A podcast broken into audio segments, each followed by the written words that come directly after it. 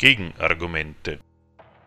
Informationen zu unseren Sendungen und unsere Kontaktadresse findet ihr auf unserer Homepage www.gegenargumente.at.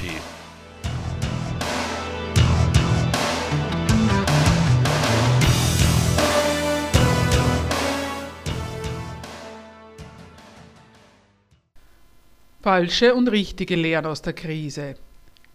Krise, Krisenpolitik und der Protest dagegen. Teil 2 Im ersten Teil der Sendung im Mai beschäftigen wir uns mit den Einwänden der verschiedenen Protestbewegungen gegen die Krisenpolitik. Insbesondere ging es darum, warum es ein Fehler ist, bloß weil alle möglichen Rechnungen in der Krise nicht mehr aufgehen, von einem allgemeinen Schaden, den wir alle haben, zu sprechen warum es ein Fehler ist, Krise und Krisenpolitik bzw. deren verheerende Folgen für den Großteil der Bevölkerung auf Versäumnisse von Politik und Unternehmen zurückzuführen. Und welche falschen Vorstellungen über den Staat und den Staatshaushalt den Beschwerden an den Staat, er würde die falsche Haushaltspolitik, Austeritätspolitik statt Wachstumspolitik betreiben, zugrunde liegen. In unserem heutigen zweiten Teil wollen wir uns mit dem Staatshaushalt, der Staatsschuldenkrise und der staatlichen Krisenpolitik beschäftigen. Insbesondere sollen dabei folgende Fragen beantwortet werden. Wie finanziert sich der Staat? Worauf basiert die Kreditwürdigkeit von Staaten?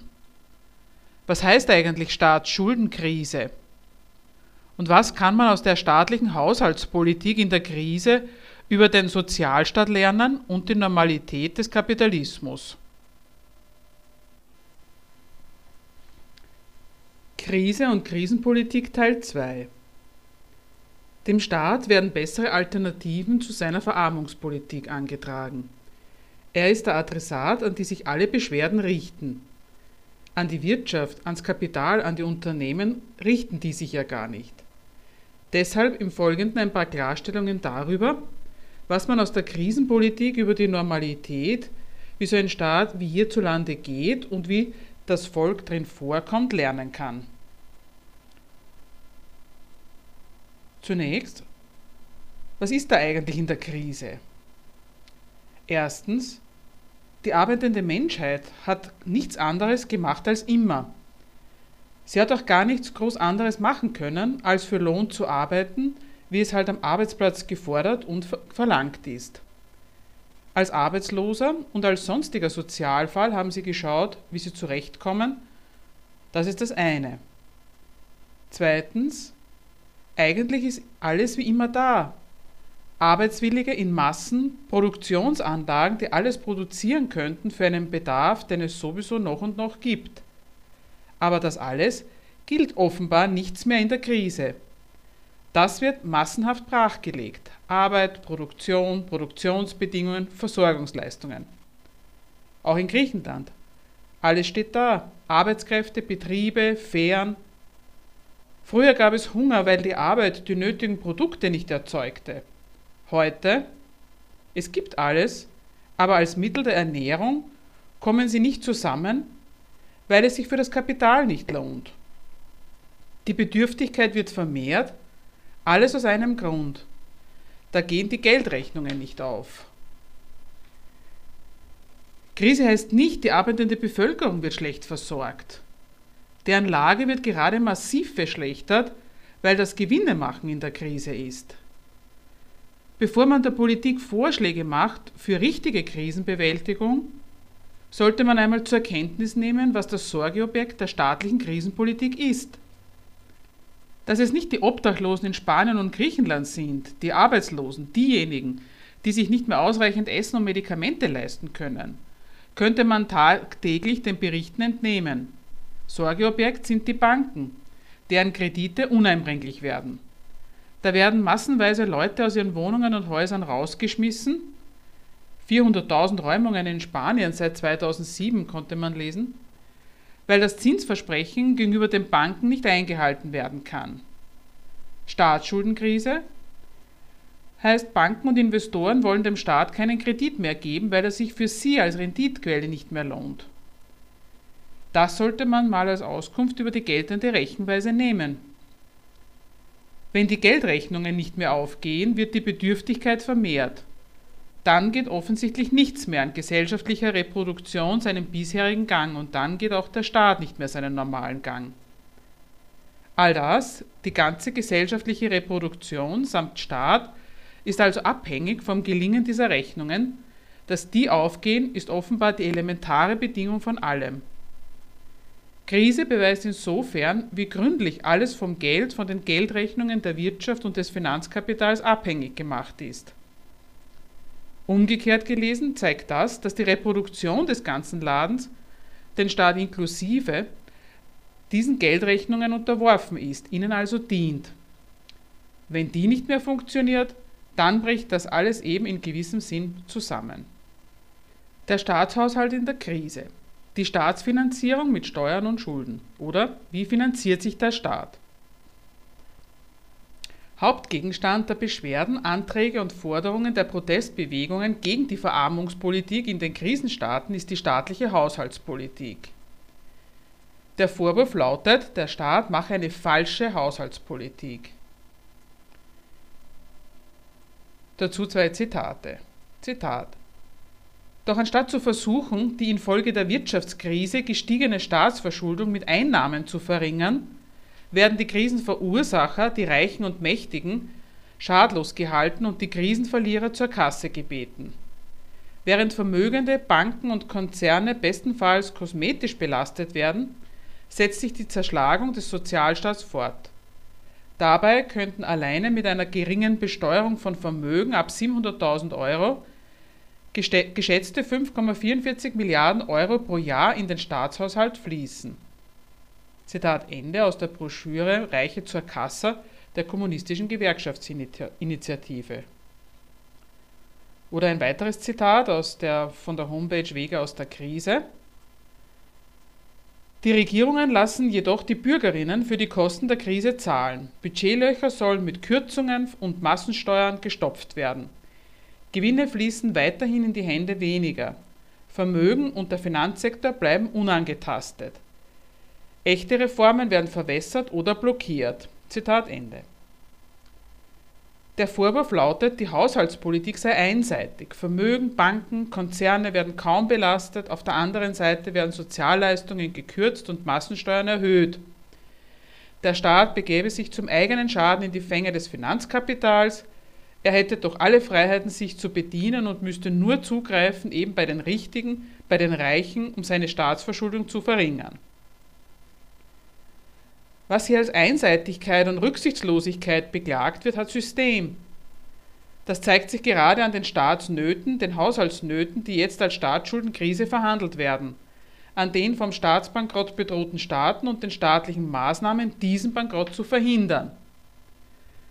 Dass sie durch die Bank alle auf dieselben Maßnahmen kommen, soll man sich da tatsächlich vorstellen, sie machen alle Fehler Statt die Maßnahmen als ungerecht und einseitig zu bejammern, wäre mal ein Rückschluss auf die tatsächliche Grundlage des Staatshaushalts fällig. Wie finanziert sich der Staat? Richtig ist, der Staat lebt vom Geld, aber es ist weder so, dass er sich einfach das Geld nimmt, was er braucht, aber auch nicht umgekehrt so, dass er sich bei seinem Haushalt auf das beschränkt, was er sich in seiner Gesellschaft an Geld per Steuern holen zu können meint. Gerade die Staatsschuldenkrise zeigt, dass Staatsschulden zu machen nicht etwas ist, was der Staat tut oder mal auch nicht, um gelegentliche Haushaltslöcher zu stopfen. Kredit ist als dauerhaftes Mittel der Finanzierung der Staatstätigkeit immer schon eingeplant und eingebaut. Deswegen und nur deswegen kann die Verweigerung der Fortsetzung der Kreditierung durch die Banken überhaupt erst eine solche flächendeckende ökonomische Katastrophe bewirken. Also der Staat finanziert sich mit Schulden, er gibt Wertpapiere heraus, Schuldpapiere mit Verzinsung, er verspricht Banken und anderen Investoren ein Mehr als das, was er will. Er macht also seinen Geldbedarf produktiv für deren Geschäftsinteresse. Das Finanzkapital umgekehrt behandelt seine zinsbringenden Schulden als gewinnträchtige Vermögen, normalerweise sogar als besonders verlässliche Vermögen, weil dahinter die Staatsgewalt steht. Sie behandeln sie als existentes Vermögen mit Verzinsungsversprechen als Wertpapier. Die Abhängigkeit, in die der Staat sich damit von seinen Banken, von der Finanzwelt begibt, ist also nicht unfreiwillig, sondern in die begibt sich der Staat aus seinem Interesse und die ist in beider Interesse. Indem er dem Finanzkapital ein Geschäft mit sich eröffnet, finanziert er sich über das hinaus, was die Steuern einbringen. Auch wenn die Finanzmärkte dann wie derzeit das nicht mehr wie gewohnt hergeben, beschränkt sich der Staat nicht darauf, was er an Steuern einnimmt. Nach der Devise, wenn der Staat keinen Kredit mehr bekommt, dann muss er halt ohne auskommen. Tatsächlich droht ihm dann die Pleite. Daran zeigt sich, er braucht neue Schulden, um seine alten zu bedienen. Er macht also gar nicht ausnahmsweise und aus Not Schulden, sondern das ist die Normalität seines Haushalts. Staatsverschuldung gehört zum staatlichen Wirtschaften immer schon dazu. Mit neuen Schulden wälzt er seine alten fort. So sind die dauerhaften Geschäfte der Finanzwelt seine Haushaltsbasis, solange sie ihm abnehmen, dass er seine Versprechen einlösen kann. Das machen alle Staaten. Die Qualität ihrer Schulden unterscheiden sich nicht an deren Höhe. Die Schulden Griechenlands und Zyperns sind vergleichsweise lächerlich zu denen, die sich ein deutscher oder amerikanischer Staat leistet. Die Staaten unterscheiden sich also nicht an der Höhe der Schulden, sondern daran, ob die Geldkapitalisten sie ihnen abnehmen, ob diese darauf setzen, dass sie sicher sind, sich verlässlich verzinsen, ob sie den Staat als kreditwürdig beurteilen. Wenn Sie davon nicht mehr ausgehen, dann heißt das, der Staat lohnt sich nicht mehr ausreichend verlässlich für das Finanzkapital. An diesem Urteil des Finanzkapitals entscheidet sich, ob er über die nötigen Mittel für alles verfügt, was er für nötig hält. Er lebt also davon, dass ihm seine Kreditwürdigkeit abgenommen wird. Worin besteht nun die Kreditwürdigkeit von Staaten? Der Staat borgt sich Geld und verspricht diesen Betrag samt Zins zurückzuzahlen. Er selbst ist aber gar kein Kapitalist. Staatsausgaben sind keine Kapitalinvestitionen. Aus dem Bau von Straßen und Schulen, aus Pensionszahlungen usw. So fließt kein Geld zurück. Worauf gründet sich seine Kreditwürdigkeit dann?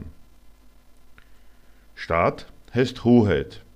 Er kann seiner Gesellschaft, zum Beispiel die für den Zinsdienst benötigten Geldmittel, hoheitlich abnehmen. Seine Kreditwürdigkeit beruht auf seiner Hoheit über eine ganze kapitalistische Wirtschaft. Er gibt also der Finanzwelt Anweisungen auf seine Macht, über ausreichend Reichtum in seiner Gesellschaft zu kommandieren also das materielle Versprechen, dass er diese Schulden immer bedienen kann, weil hinter seinen Schulden ausreichend nationales Geschäft steht. Dass in dem Geld, das er in seinem Land verbindlich macht, immerzu erfolgreich und ausreichend Wirtschaftswachstum produziert wird und also auch Staatseinnahmen fließen. Das ist die ökonomische und gewaltmäßige Grundlage, die Garantie auf die hin der Staat beim Finanzkapital ziemlich ausufernd kreditwürdig, also verschuldensfähig ist. Diese Sicherheit, ausreichend Geschäfte, die ist dabei gar nicht auf etwas bezogen, was es schon gibt, sondern mit seinen Schulden, mit seinem Verzinsungsversprechen gibt er, wenn man so will, einen Wechsel auf die Zukunft. Seine Macht, auf künftiges nationales Geldwachstum zugreifen zu können, das ist eigentlich das Angebot und die Sicherheit für seine Finanziers, für Investoren und Banken. Die Zins- und Tilgungsverpflichtungen sind der Preis, den der Staat für die freie Verfügung über zusätzliche Geldmittel zahlt. Das ändert nichts daran, dass seine Ausgaben vom Standpunkt der kapitalistischen Geldvermehrung Konsumausgaben sind. Die staatlichen Einkünfte sind keine direkten Wirkungen seiner Ausgaben, sie hängen vom Wachstum der nationalen Geschäftswelt ab. Dieses Wachstum will der Staat ermöglichen und fördern, aber nicht selbst herstellen. Deshalb sieht der Staat auf die Wachstumswirkung seiner Ausgaben beim Kapital. Seine sämtlichen Haushaltsposten unterwirft er dem Kriterium, was sie zum Wachstum beitragen und damit zur Fähigkeit des Staates, ein guter Schuldner zu sein. Mit seinem Haushalt und dieser Art seiner Haushaltsfinanzierung etabliert er seiner Ökonomie gegenüber den Sachzwang, dass immer mehr Wachstum zustande kommt. Das ist was ganz anderes als er hat eine Finanznot, weil er zu wenig Steuern einnimmt oder weil er sich Schulden für, die, für das Falsche leistet, wie die Protestbewegungen glauben wollen. Dafür richtet ein Staat dann auch seine ganze Gesellschaft als Profitmaschine ein, die ihm Jahr für Jahr wachsende Steuererträge einspielt mit denen er Zinsen bedient und seine Kreditwürdigkeit gegenüber Banken beweist. Mit seiner von der Bankenwelt kreditierten Hoheit nötigt er sich selbst dazu, seine ganze Gesellschaft erfolgreich als Geldvermehrungsmaschinerie herzurichten, indem er das Land dann auch entsprechend regiert und verwaltet, das heißt mit seinen Mitteln die Bedingungen stiftet, damit Unternehmen dann auch ausreichend erfolgreich den Geldreichtum produzieren, auf den der Staat selbst und die Finanzwelt, die ihn kreditieren, längst spekuliert haben. Das ist es, was den Staat kreditwürdig macht. Diesem und keinem anderen Zweck dienen dann aber auch alle seine Maßnahmen, vom Straßenbau über Schulen, Wirtschaft und Beschäftigungsförderung, sozialstaatliche Regelungen bis zum Militär mit dem er sich bei anderen Staaten den nötigen Respekt verschafft. Alles das ist dem Zweck untergeordnet und auf den Zweck bezogen, dieses Versprechen auf die geschäftliche Zukunft seines Standortes, auf die hin er sich finanziert, mit seiner ganzen Macht einzulösen.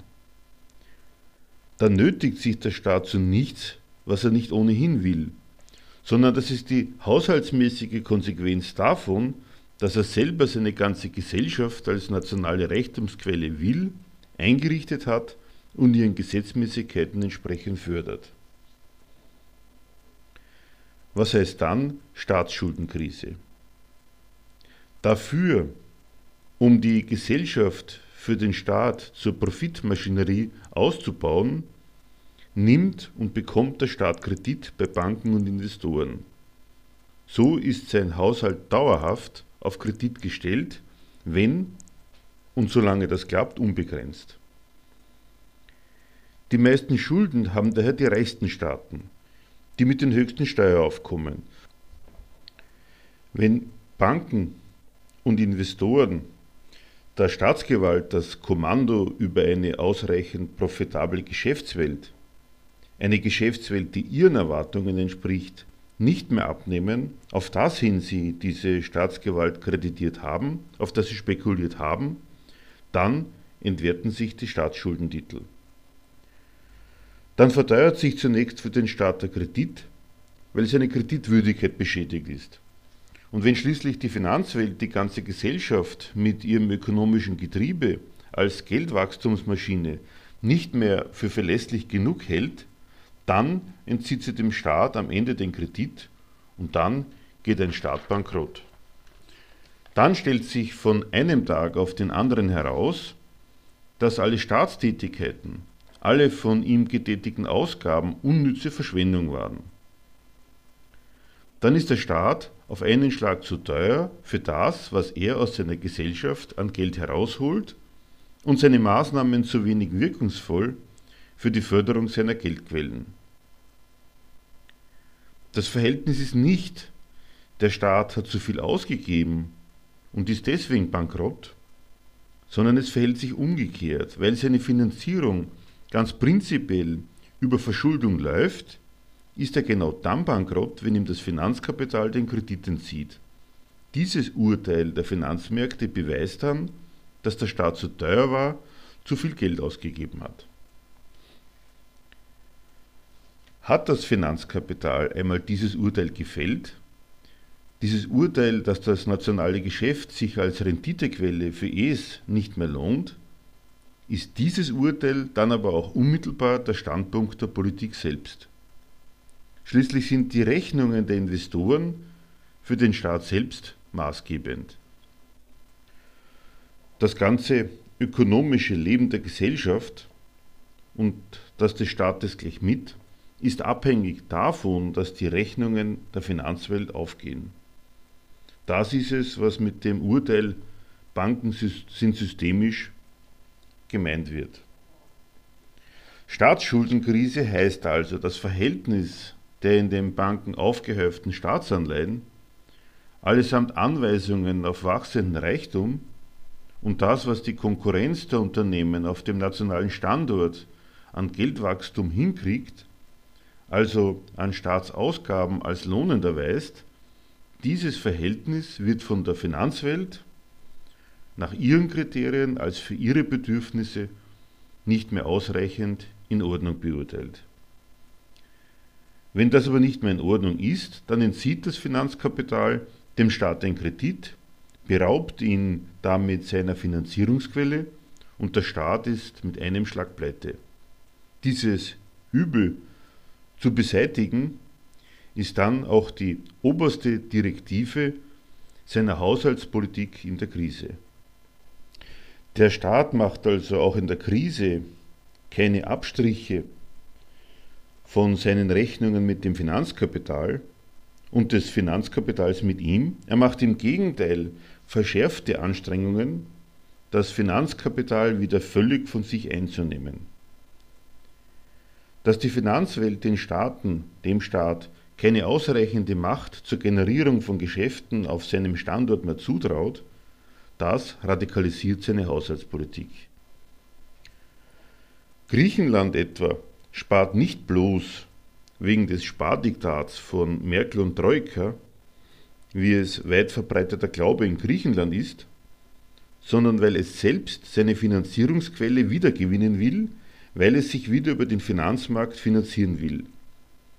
Genau dieser Wille ist andererseits das Erpressungsmittel Deutschlands und der EU gegenüber Griechenland. Das negative Urteil der Finanzwelt, das dem Staat keine ausreichende Macht zur Generierung von Geschäften auf seinem Standort mehr zutraut, das radikalisiert seine Haushaltspolitik. Dabei ist die Radikalität seines Zuschlagens für den Staat das Mittel zu beweisen, dass er wieder Kreditwürdigkeit verdient. Als Beleg zwei typische Zitate aus der Tageszeitung Die Presse. Zitat. Um den Turnaround zu schaffen, schnürte die Dubliner Regierung sechs Sparpakete. Das letzte wurde im Dezember 2012 verabschiedet und bestand zu zwei Dritteln aus Ausgabenkürzungen und zu einem Drittel aus Steuererhöhungen. Eingeführt wurde unter anderem eine Immobiliensteuer, obwohl jeder sechste Wohnungs- und Hauseigentümer Probleme mit der Rückzahlung seiner Kredite hat. Angehoben wurden weiters die Steuern auf Zigaretten, Bier und Wein. Reduziert wurden das Kindergeld sowie die Staatszuschüsse für Renten. Die Belastungen aus den sechs Sparpaketen belaufen sich auf 28,5 Milliarden Euro. Anders als in Griechenland oder in Italien halten sich die Proteste in der Bevölkerung in Grenzen. EU-Politiker lobten zuletzt die Iren für die Krisenbewältigung. Zitat Ende und als zweites Zitat Zum ersten Mal seit der Rettung durch die EU im Jahr 2010 hat Irland 2,5 Milliarden Euro bei privaten Investoren aufgenommen. Die Iren sind Musterschüler unter den europäischen Krisenstaaten. Die Platzierung ist für die Regierung in Dublin ein politischer Erfolg und zugleich der Beweis dafür, dass Austerität auf den Finanzmärkten gut ankommt. Zitat Ende.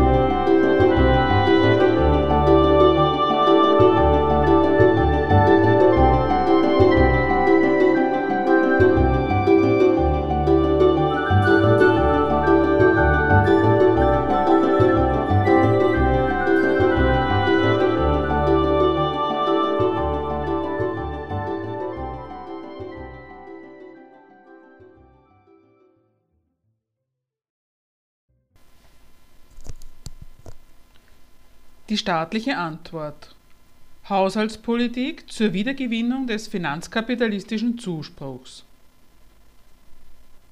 Der Staat leitet aus dem negativen Urteil über die von ihm in die Welt gesetzten Vermögenstitel seinem Zweck gemäß ein entsprechend negatives Urteil über Wirksamkeit bzw. Unwirksamkeit seines Haushaltsaufwandes im Punkto Wachstum ab.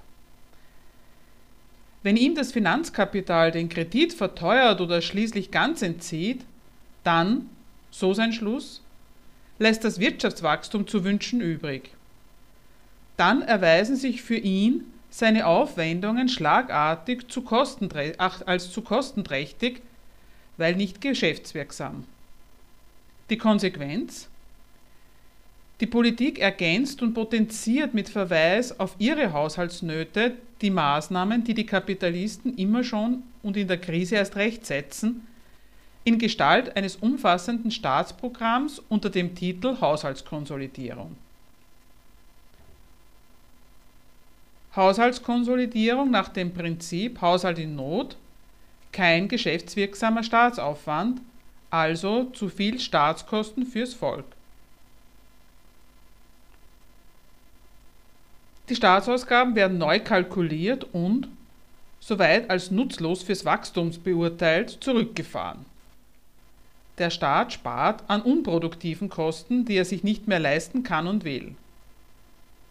Zur Erinnerung. Alles für den Lebensprozess der Gesellschaft Nötige wäre eigentlich vorhanden, und zwar im Übermaß.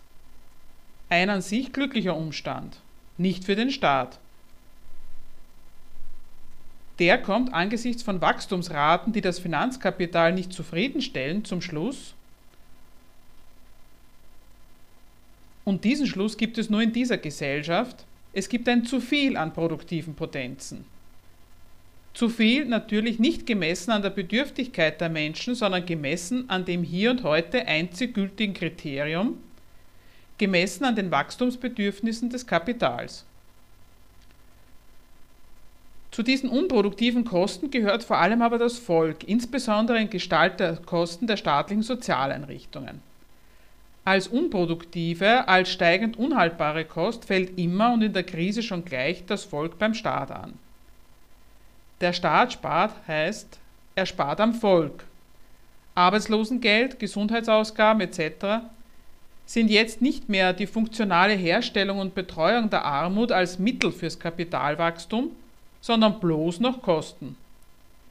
Die Sozialleistungen werden zusammengekürzt, die Anspruchsvoraussetzungen verschärft, alles unter dem Diktat, der Staat muss sich von Kosten entlasten. Eine zynische, aber gültige Rechnung. Es ist dies eine erste Klarstellung über den Sozialstaat und das Wesen der sozialen Leistungen des Staates, auf die sich die Beschwerdeführer berufen, wenn sie fordern, der Staat müsste diese Leistungen unbedingt erhalten und mit ihnen wenigstens das Schlimmste verhindern. Hinter diesen Forderungen der Protestbewegungen steckt ein Standpunkt, der gleich mehrere Fehler aufweist. Sie nehmen nur die staatliche Verwaltung in den Blick, sie verkennen die Logik des Sozialstaates und sie beurteilen die Rolle des Sozialstaates bei der Krisenbewältigung völlig verkehrt. Der Fehler solcher Beschwerden ist zum einen, dass sie nur die staatliche Verwaltung der Sozialfälle ins Auge fassen, aber nicht deren Grund, also nicht fragen, wieso die Art und Weise der Beschäftigung der Arbeitnehmer laufend Sozialfälle schafft, wieso sie zum Arbeitsleben dazugehören wie das Amen zur Kirche. Der dauerhaften Notwendigkeit der Sozialleistungen, von der auch Sie mit der größten Selbstverständlichkeit ausgehen, kann man doch Folgendes entnehmen. Mit dem Arbeiten, also mit dem, was die Arbeitnehmer mit ihrer Arbeit unmittelbar verdienen, kommen sie offensichtlich nicht über die Runden. Das ist die bleibende Grundlage der Notwendigkeit dieser sozialstaatlichen Verwaltung. Der Staat rechnet mit seinen ganzen auf Dauer gestellten sozialstaatlichen Einrichtungen fix damit, dass er sich mit seinen ausgeklügelt eingerichteten Kassen um die Arbeitslosen, Kranken und Alten usw. So kümmern muss. Dieser Umstand wird von der Kritik nicht einmal im Ansatz ins Auge gefasst. Die Protestierenden sehen zweitens auch über die Logik des Sozialstaates hinweg, darüber, wie der Sozialstaat funktioniert, wenn sie einklagen, Die Politik müsste ihnen doch gerade in der wachsenden Not mit den Sozialeinrichtungen beispringen. Das wäre doch tieferer Sinn der Politik und insofern ihr gutes Recht und staatliche Pflicht. In dieser Logik des Sozialstaates, darin, dass sich dessen Kassen noch dazu säuberlich in voneinander getrennt aus Teilen des Lohns der Beschäftigten finanzieren, liegt es aber wie sachzwanghaft, dass immer, wenn eine wachsende Zahl an Sozialfällen eintritt und daher in der Krise schon gleich, zugleich die Kasseneinnahmen sinken und daher die ganzen Sozialleistungen tendenziell unhaltbar zu einer untragbaren Kostenbelastung werden. Die Sozialkassen sind offensichtlich so eingerichtet, dass dann, wenn die Sozialleistungen am nötigsten wären, sich die Kassen das am wenigsten leisten können. Und dieses Urteil vollstreckt der Staat von wegen Verfehlung seiner wahren Aufgaben. Es ist doch offenbar ein staatlich gewollter Sachzwang, kassenmäßig institutionalisiert, dass mit dem Anwachsen der Notlagen staatlich für eine Senkung der Kosten gesorgt werden muss, als die diese Notlagen zu Buche schlagen. Also stehen mit Verweis auf die Haushalts- und Kassenlage, die prekär sind, allenthalben radikale Abstriche an. Diese Verelendung als Staatsprogramm, wenn man das einmal plakativ so nennen will, die den Beschwerden zugrunde liegt, ist insoweit eine Folge der Notlage, die der Staat bei seiner Wirtschaft und bei sich bilanziert, wegen der Einbrüche des Wachstums, der von ihm eingerichteten und verwalteten Wirtschaft und wegen der zu dieser Wirtschaft passend eingerichteten Prinzipien seiner Haushaltsfinanzierung. Haushaltspolitik nach dem Prinzip Ausgaben beschränken, Einnahmen steigern zu Lasten des Volks zur Rückgewinnung staatlicher Kreditwürdigkeit. Dieses etwas plakativ als Verelendung zu bezeichnende Staatsprogramm ist allerdings nicht bloß ein quasi sachzwangmäßiges Gebot seiner Haushaltsnöte, sondern es ist zugleich auch das Mittel ihrer Bewältigung. Von der EU werden für die Problemstaaten im Süden staatliche Sparprogramme als probates Mittel zur Wiedergewinnung des Vertrauens der Finanzmärkte propagiert. Die gültige Devise lautet, nur Sparen stiftet neue Kreditwürdigkeit. Die Staaten, die sich nach den dargestellten Rechnungen zu viel geschäftlich Unnützes geleistet haben, die sollen die unnützen Ausgaben beschränken und die Einnahmen steigern, dann und nur so wird der Staat auch wieder kreditwürdig. Nach beiden Seiten hin spart der Staat am normalen Volk und das hat seine Logik. Die Kritik der Protestbewegungen dagegen, die Sparmaßnahmen seien einseitig, ist da ziemlich daneben. Wie Staaten immer kalkulieren. Staaten unterscheiden immer, aber besonders in der Krise achten Sie bei Einnahmen wie bei Ausgaben darauf, wem, das heißt welcher Sorte Steuerzahler bzw. Empfänger staatlicher Leistungen er was wegnimmt, wem er was zukommen lässt und bei wem er eher vorsichtig zu Werk geht. Die marktwirtschaftliche Demokratie will ja immer keine Klassengesellschaft mehr sein. Bei ihrer Steuer- und Sozialpolitik kennt dann die Staatsgewalt allerdings ganz genau den Unterschied zwischen den Klassen.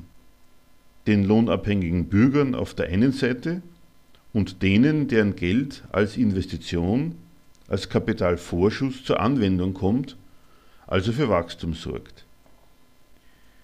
Der Staat unterscheidet beim Abkassieren wie bei der Zuteilung seiner Leistungen nach der Funktion, die beide Klassen für seine Wirtschaft erfüllen und da steht vor allen Abwägungen im Einzelnen fest. Da gibt es die einen, das sind die Wirtschaft, die Subjekte, die mit ihren Investitionsentscheidungen und ihrer Geldanlage über das ökonomische Schicksal der Nation maßgeblich entscheiden. Deren Geschäft will man fördern. Die müssen und sollen dann auch ihren Beitrag zur Finanzierung des Haushalts leisten aber der ist immer abzuwägen gegen die andere Leistung ihres Geldvermögens als Kapitalvorschuss mehr Geld zu bringen. Die Wirtschaft übermäßig zu belasten, Das wäre ja kontraproduktiv. Deren Bereicherung ist ja schließlich Bedingung und Grundlage aller anderen Einkommen. Deren Geschäfte, die der Staat bei sich als nationalen Reichtum, als seine Quelle und als Grundlage seiner Kreditwürdigkeit bilanziert, die gehen ohnehin nicht gut genug. Die anderen, die Lohnabhängigen, die sind in jeder Hinsicht die abhängige Variable dieser Berechnungen. Die dienen mit ihrer Arbeit und ihrem Lohn dem Wachstum der Wirtschaft. In dieser Eigenschaft werden sie vom Staat betreut. Und da ist noch jedem in der Politik der Standpunkt geläufig, ob man denen nicht noch ein wenig mehr abnehmen kann und sie trotzdem mit ihrem Lohn irgendwie zurechtkommen und ob das, was er an Betreuung zu leisten hat, nicht auch mit weniger Geld geht. Die Funktionsfähigkeit dieser Klasse fürs Wachstum hängt zu großen Teilen am Willen der Leute zum Zurechtkommen. Und der, so der staatliche Standpunkt, stellt sich durch den Zwang zum Geldverdienen ohnehin ziemlich verlässlich ein. Zudem werden sie durch die Berechnungen des Kapitals, durch die Alternativlosigkeit des Arbeitsplatz haben müssens ohnehin erpresst. Wie kommen daher demgemäß die Klassen bei der Haushaltssanierung vor? Er besichtigt sie neu als Lieferant von Einnahmen und er besichtigt sie als Empfänger von Leistungen, also als Kost, die die Betreuung des Standorts ihm bereitet. In der Krise radikalisiert der Staat seinen Standpunkt. Er zieht neu Bilanz über die Leistungen seines kapitalistischen Ladens für ihn. Er diagnostiziert Schattenwirtschaft, Steuerhinterziehung bzw. Flucht. Was heißt, die Reichen verwenden ihr Geld nicht für staatsnützliche Investitionen, sondern bloß für sich. Der Staat ist ein Wasserkopf, ist eines der Urteile. Viel zu viel Löhne und Gehälter sind bloße Kost und nicht Mittel für kapitalistisches Wachstum. Die staatlichen Sozialausgaben sind nicht helfendes Mittel fürs Kapitalwachstum, sondern zunehmend Ersatz für Einkommen aus produktiver Verwendung der Leute durchs Kapital. In all diesen Urteilen rechnet der Staat sich als Versäumnis an, an seinen Quellen den Standpunkt fürs Wachstum da zu sein, nicht ausreichend durchgesetzt zu haben. Diesen gleichen Standpunkt an die Besserverdienenden angelegt, kommt allerdings ganz was anderes heraus als bei der Lohnarbeit. Besserverdienende werden neu zur Steuerpflicht herangezogen nach Maßgabe dessen, wofür sie ihr Geld verwenden. Bloß große Häuser oder Anlage als Kapital. Beim Abkassieren gibt es noch immer verständnisvolle Berücksichtigung der Doppelfunktion von deren Vermögen. Bei der Lohnarbeit, da heißt es immer Einnahmen erhöhen, Mehrwertsteuer, Benzinsteuer, Zigarettensteuer, Verteuerung von kommunalen Dienstleistungen usw. So rauf und Ausgaben kürzen für Arbeitslosengeld, Pensionen, Gesundheit, Entlassung von Staatsbediensteten usw. So der Staat spart also schon wieder an Leistungen für ein Volk, das mitsamt all diesen Einrichtungen ja ohnehin zu wenig leistet für den wirtschaftlichen Erfolg der Nation. In diesem Sinn legen alle einschlägigen Problemstaaten radikale Sparprogramme auf, um sich bei den Finanzmärkten ihre Kreditwürdigkeit zu halten oder sie zurückzugewinnen. Da wird also nicht falsch und einseitig gespart. Da werden nicht denen, die das Geld doch eigentlich hätten, gerechte Lasten erspart oder auch noch ihnen unverdient was zugeschoben, sondern, und das ist ein zweiter genereller Schlusssatz, Verarmung ist das adäquate politische Mittel, um die staatliche Schuldenwirtschaft, seine Kreditierung und seine Kreditwürdigkeit zu sichern bzw. zu retten. Politik nach dem Prinzip, die nationalstaatlichen Lohnkosten sind zu hoch. Es geht bei all der Verarmung nicht nur um die Entlastung des Haushalts von unnützen Kosten und Steigerung der Einnahmen da, wo es nicht schadet, sondern es geht mit all dem auch darum, das nationale Geschäftsleben wieder in Gang zu bringen. Der Staat spart nicht einfach am Volk, sondern mit all diesen Maßnahmen ringt er darum, den Standort wieder konkurrenzfähig zu machen, um das Vertrauen der Finanzwelt in die künftige Wachstumsfähigkeit seiner nationalen Wirtschaft wiederherzustellen. Es geht also nicht bloß darum, seinen Haushalt zustande zu bringen, wo es heißt, wir haben da und dort eingespart und nehmen mehr ein und jetzt geht sich alles wieder aus, sondern darum, dass damit die Grundlage und Quelle seiner Kreditwürdigkeit, künftiges Wachstum auf diesem Standort wieder in Gang kommt. Diese Anweisungen auf künftiges Wachstum sollen durch radikale Maßnahmen in puncto Sparen am Volk wieder glaubwürdig gemacht werden. Dafür, dass die massenhaften Gewinn- und Wachstumsansprüche nicht mehr aufgehen, also das kapitalistische Geschäft nicht mehr ausreichend profitabel ist, gemessen an den Maßstäben, die halt in ihrem Geschäft installiert sind, dafür macht der Staat den Lohn haftbar. Das ist das generelle Urteil, das er bei seinen weiteren Maßnahmen unter dem Titel Sparen als in die Zukunft hinein weisenden Gesichtspunkt gültig macht. Die Lohnkosten sind zu hoch. Dieses Generalurteil der Geschäftswelt macht sich auch die Politik zu eigen als Grund der Krisenlage und damit als den Missstand, den es zu beseitigen gilt. Also tut der Staat alles in seiner Macht Stehende, um die unproduktiven Kosten für seine Kapitalisten wieder produktiv zu machen durch ihre rücksichtslose Senkung. Die Kapitalisten senken sowieso mit ihrem Verweis auf ihren schlechten Geschäftsgang die Arbeitskosten in ihren Betrieben und generell im Land, setzen lohnmindernde Tarifverträge durch und unterlaufen bestehende Regelungen, setzen massenhaft Entlassene oder gar nicht erst in Arbeit kommende als Druckmittel ein, um den noch in Lohn stehenden Arbeitskräften ohne Rücksicht auf deren Bedarf mehr Flexibilität aufs Auge zu drücken. Die verschlechtern also sowieso mit Verweis auf ihren Geschäftsgang radikal alle Beschäftigungsbedingungen und setzen damit neue Ansprüche an die Rentabilität der Arbeit in Kraft. Dem entnimmt die Politik dann ihrerseits, dass sich das Arbeitsvolk für die nationale Unternehmerschaft zu wenig lohnt, also zu teuer ist, unterschreiben also den unabweisbaren Bedarf ihrer Unternehmerwelt nach einschneidenden Reformen und stellen sich mit ihrer Macht dahinter.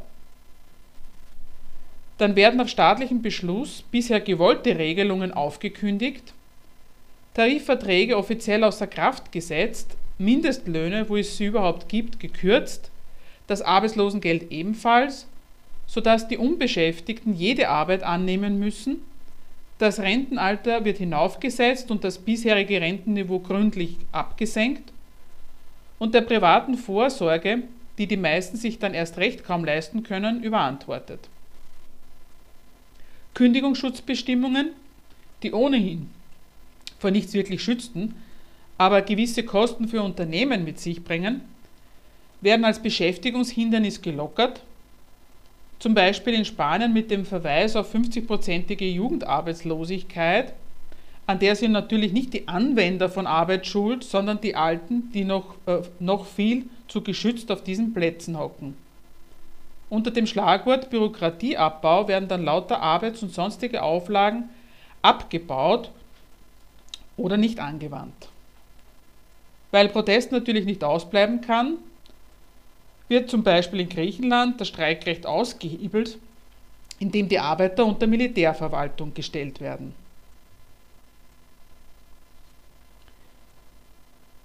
Alle diese genannten Einschnitte ins Sozialsystem gebietet nicht nur die Logik des Sozialstaates. Dass der Sozialstaat mit der wachsenden Verelendung zu einer zunehmenden Kostenbelastung wird, die das Kassensystem nicht mehr trägt, weil die Einnahmen tendenziell sinken, wenn die massenhaft Leute entlassen und die Löhne auf breiter Front gesenkt werden und auf der anderen Seite die Sozialfälle, die unter die Kassen fallen, rapide ansteigen. Diese Einschnitte gebietet nicht nur die Logik der Sozialkassen, sondern der Sozialstaat ist dann auch das Instrument und wird auch bewusst als solches Instrument, das Kapital von Staatswegen von Kosten zu entlassen, propagiert und benutzt.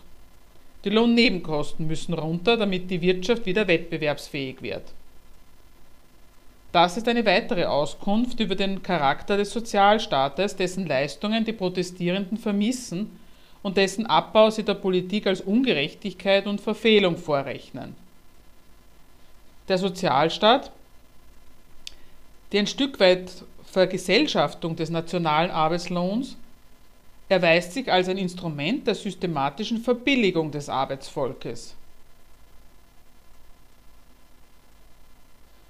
Das zeigt dann auch, wofür der Sozialstaat auch in besseren Zeiten in Wirklichkeit gut ist. Die Sozialstaatsregelungen dienen der Erhaltung eines brauchbaren Volks. Maßstab der Brauchbarkeit ist dabei der geschäftliche und politische Bedarf. Die Anwendung dieses Volks nach dem kapitalistischen Kriterium lohnender Beschäftigung leistet nämlich die Erhaltung der Brauchbarkeit des Volks gerade nicht. Einzig deswegen übernimmt der Staat die Rolle des Sozialstaates und ermöglicht erst damit dem Kapital den Gebrauch des Arbeitsvolkes nach seinem Bedarf und erspart ihm die Lasten, sich um den Nachschub und die passende Verfügung über das Arbeitsvolk und die ganzen Wirkungen, die es mit ihrer Beschäftigung zustande bringen, kümmern zu müssen. Wenn es dann an dieser lohnenden Beschäftigung mangelt, dann wird dieser ganze sozialstaatliche Aufwand auch vom Staat als im Endeffekt nicht mehr lohnende Kost für den Standort bilanziert. Dann taugt dieser Sozialstaat und das staatliche Kommando über einen Gutteil der Lebensbedingungen, die der Staat ja mit seinen Sozialstaatseinrichtungen an sich gezogen hat, seine Regelungen der unterschiedlichen Bedarfs- und Notfälle seines Arbeitsvolks umgekehrt als umfassender Hebel der Verbilligung der ganzen Arbeitsbevölkerung also durch Senkung des nationalen Lohnniveaus, als systematisch staatliches Instrument durch Verarmung also sein Volk wieder zum besseren Angebot zu machen und den Zwang zum Billigarbeiten zu verschärfen und so weiter und so fort. So soll also ein Volk wieder funktional gemacht werden für die anspruchsvollen Rechnungen mit rentabler Arbeit. Und nach der anderen Seite so wird an einem Volk dann ausgelassen, dass es für diese Rechnungen nach den anspruchsvollen Maßstäben, die dem zugrunde liegen, nicht mehr lohnend ist. Mehr produktive Armut, das wird zum offensiv propagierten Lebensmittel der Nation. So und nur so, heißt es, kommen die Krisenländer wieder voran. Resümee. Was kann man aus der Krise über die Normalität des Kapitalismus lernen? das, was dargestellt wurde, mehr produktive Armut als Lebensmittel der Nation, das ist in Wahrheit gar nicht bloß die als unausweichlich behauptete Folge der Krisenlage und der staatlichen Haushaltsnot, wo es dann heißt, dann müssen die Krisenländer sparen. Das sagen übrigens auch diese Länder selber. Um Sparprogramme kommen sie nicht rum. Was da als unausweichlicher Sachzwang ihrer staatlichen Haushaltsnöte behauptet wird, ist nicht bloß die Konsequenz einer Notlage, sondern das ist überhaupt das probate Mittel der Konkurrenz zwischen den Nationen. Soll man sich diese Normalität wirklich zurückwünschen?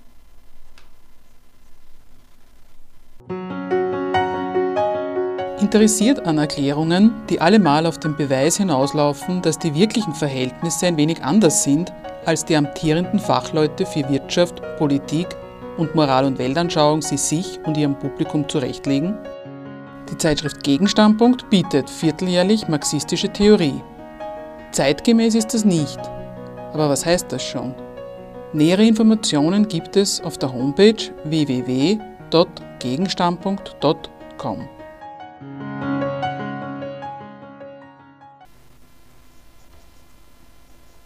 Abschließend noch ein Hinweis. Im soeben erschienenen neuen Gegenstandpunkt Nummer 2 aus 2013 gibt es einen weiteren Artikel zum Thema Krise in Europa.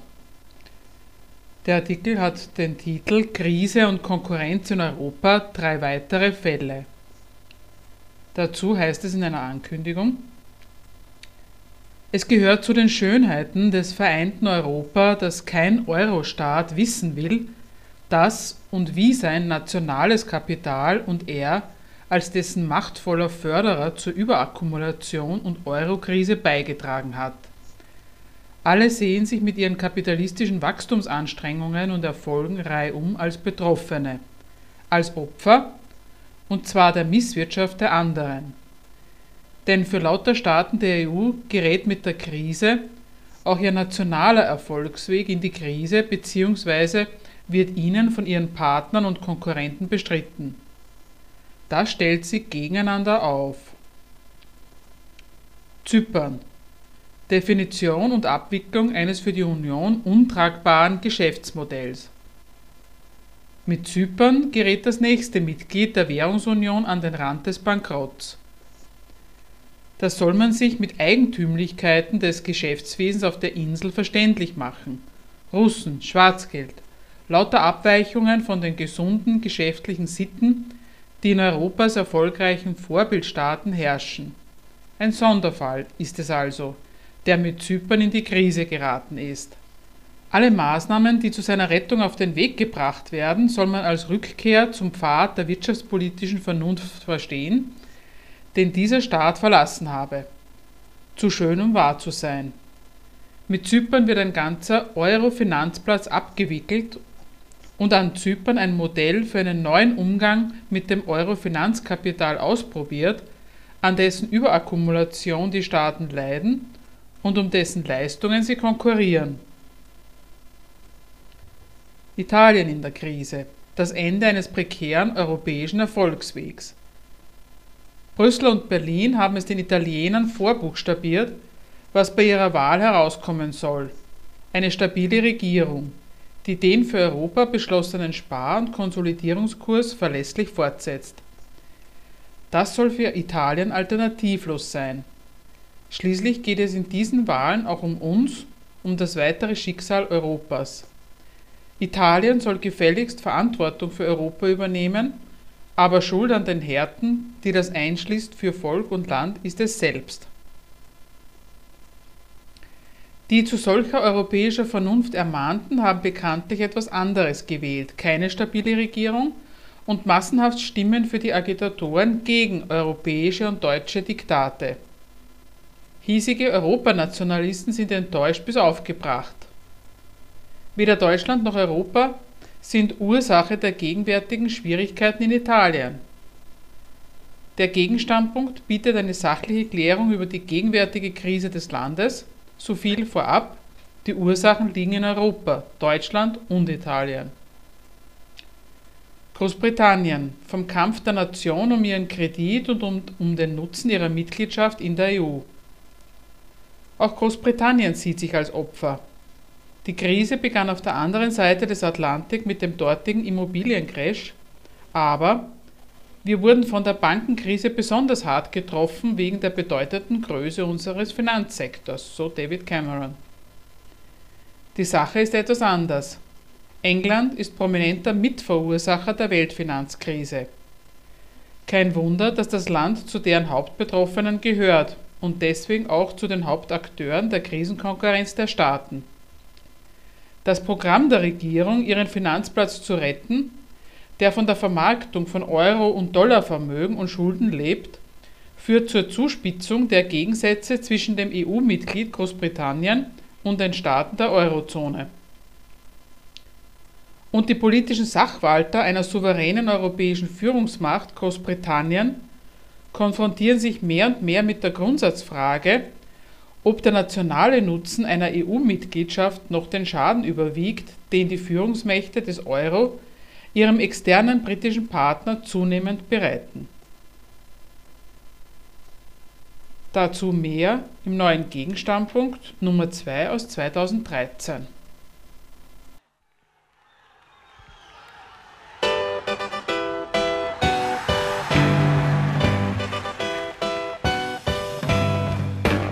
Für Diskussionsbeiträge und Kritik zu unserer Sendung verweisen wir wie immer auf unsere Homepage www.gegenargumente.at.